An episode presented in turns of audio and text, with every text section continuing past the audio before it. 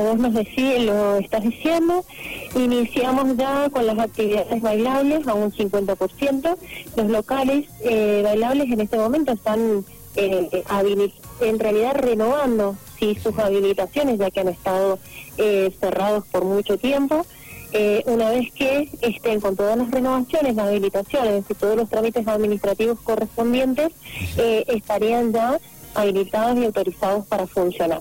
Bien. Eh, en cuanto al ingreso que vos decís, sí, según el decreto, es obligatorio la, la presentación de la cartilla de vacunación completa con las dos dosis en el caso de los locales bailables y en los salones de fiestas hay una segunda alternativa que sería la primera dosis de la vacunación si no tienen la segunda, poder presentar el, antígeno eh, negativo 48 horas antes.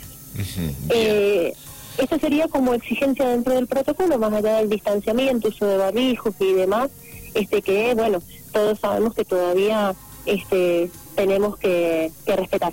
Bien, eso también es algo que dentro de los locales entonces se va a tener que respetar, ¿no? El tema del uso del barbijo. Sí. Bien. Y, el uso del barbijo, eh, eh, convengamos que eh, todavía en el decreto dice que corresponde cuando el distanciamiento es menor a los dos metros. Claro, ajá, bien. En el caso, bueno, este, en este, caso, si, a ver, si el local cumplen con la medida de, tener el 50%, por allí entonces no, no haría falta, porque por allí puede llegar a ser que eh, la, el distanciamiento se cumpla, ¿no? Que es en parte también lo que se, se busca con este 50% de aforo. Exactamente, mm. lo que se busca es esto la verdad que, mm, bueno, todo esto va a ser nuevo. Una vez que em, comiencen a funcionar los locales bailables, esto lo vamos a ir viendo, evaluando y reevaluando, ¿no es cierto?, en la medida que lo vamos viendo.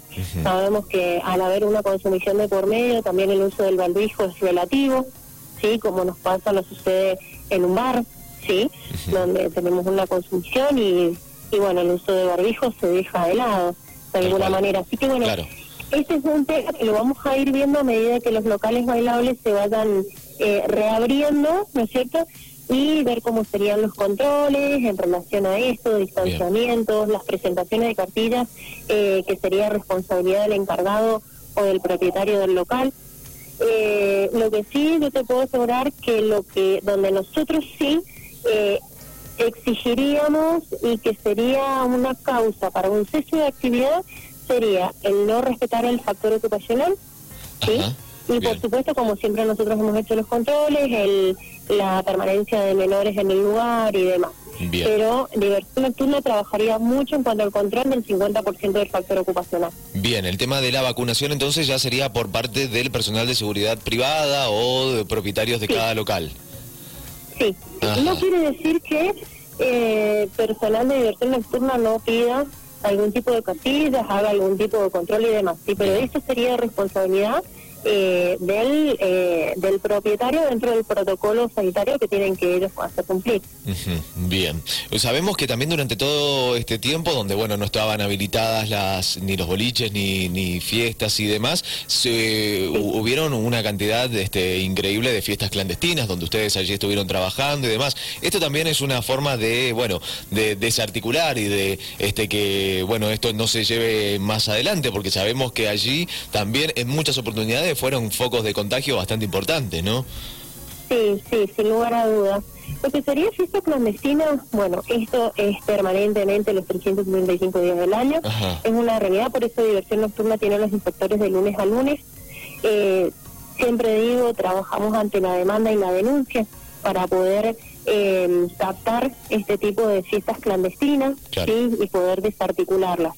Eh, vienen ahora el tiempo más lindo, las noches están lindas, las fiestas se empiezan a hacer en las fincas, en los descampados y bueno, realmente eso, eso sí es un riesgo y es lo que más que nada diversión nocturna trata de, de atacar, sí, en primera medida esto de las fiestas clandestinas. Bien. la fiesta clandestina, a ver, eh, para que aquel que esté del otro lado también eh, entienda cuál es la, diferencia entre la fiesta privada, que puede llegar a ser, no sé, un festejo de cumpleaños, con una fiesta clandestina, ya es cuando hay una venta de entradas, una venta quizá de, alcohol también dentro del lugar y cuando no se respeta, digamos, con ninguno de los protocolos o con los este con las habilitaciones que debe tener ese tipo de evento. Tal cual. Por un lado están las fiestas o los eventos eh, socios familiares, Sí. sí, cumpleaños de 15, casamientos, cumpleaños de 18, este, donde mm, en el control de, mm, también de acuerdo es relativo en cuanto a la cantidad de personas, si realmente es un evento sociofamiliar o es una fiesta clandestina que está de alguna manera Claro, disfrazada, y muchas claro. veces encontramos esto. ¿sí? Y por el otro lado son los eventos privados, los cuales tienen eh, una finalidad con eh, eh, económica, ¿sí? Con fines de lucro. Eh, estas fiestas serían privadas cuando hay una venta de entradas y, hay- y o hay ventas de bebidas alcohólicas. ¿sí?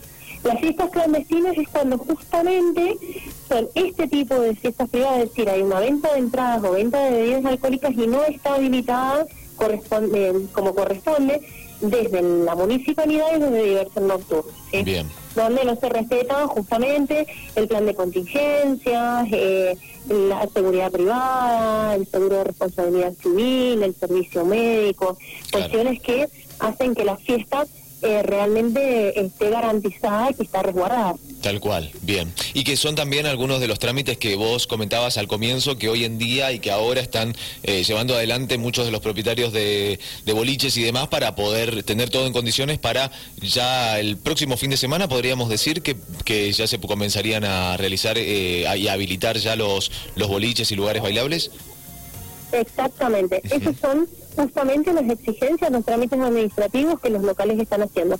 El local bailable que ha funcionado, como en su momento estaba la posibilidad como restaurar, por ahí es mucho más fácil porque ya tienen casi todas las eh, todos los papeles, ¿no es cierto?, al día. Claro. Generalmente son casi los, los, los mismos papeles, las mismas habilitaciones. Este,